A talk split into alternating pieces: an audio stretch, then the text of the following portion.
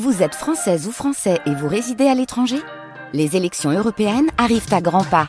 Rendez-vous le dimanche 9 juin pour élire les représentants français au Parlement européen.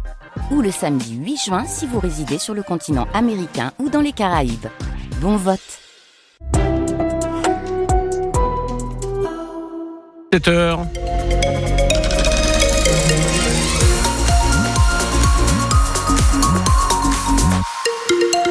Trafic, la météo et un point sur l'info dans un instant. Pour le trafic, ça commence à se charger sur la 50, essentiellement dans le sens euh, Aubagne-Marseille. De l'autre côté, ça passe. Sur l'autoroute nord, vous serez ralenti à la hauteur de la rocade L2 quand vous quittez la rocade en direction de l'hôpital nord. Entre Vitrolles et les Pennes Mirabeau, petit ralentissement sur aix la Signalie ainsi que sur toutes les Bougironnes sur le Var. C'est la 57 qui ralentit un tout petit peu et en arrivant dans les tunnels toulonnais, par exemple, 10 minutes de ralentissement sur place. Pour la météo en temps gris en ce début de soirée, euh, demain les nuages début de matinée qui vont s'effacer progressivement pour laisser la place au soleil. Les températures entre 13 et 16 degrés à Marseille, il fera 14 degrés, à Toulon 13 degrés, à Aix-en-Provence 12 degrés, puis le Mistral va se lever pour la nuit prochaine, essentiellement partout en Provence.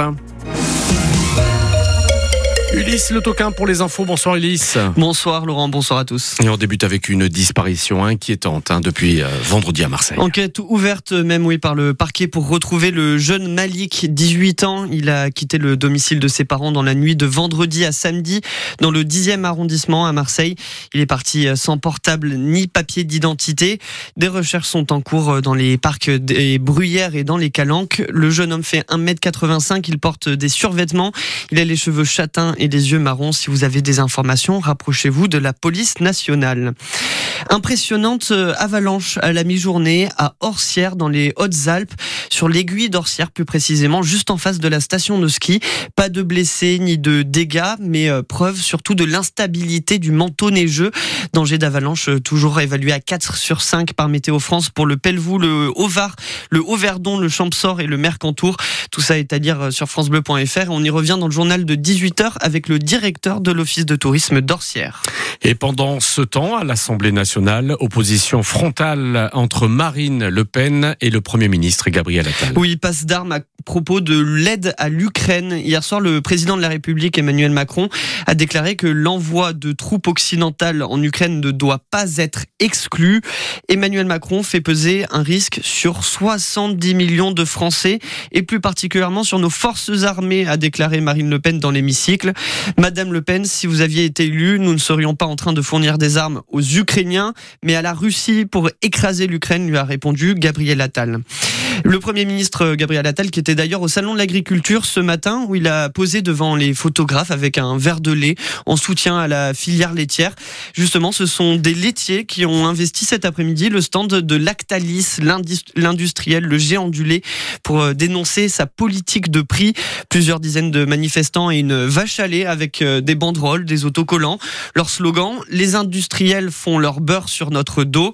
Ils achètent 420 euh, euros la tonne de lait. Le prix de production c'est 440 euros. Et pour rémunérer les éleveurs, il faut 500 euros à dénoncer la porte-parole de la Confédération paysanne.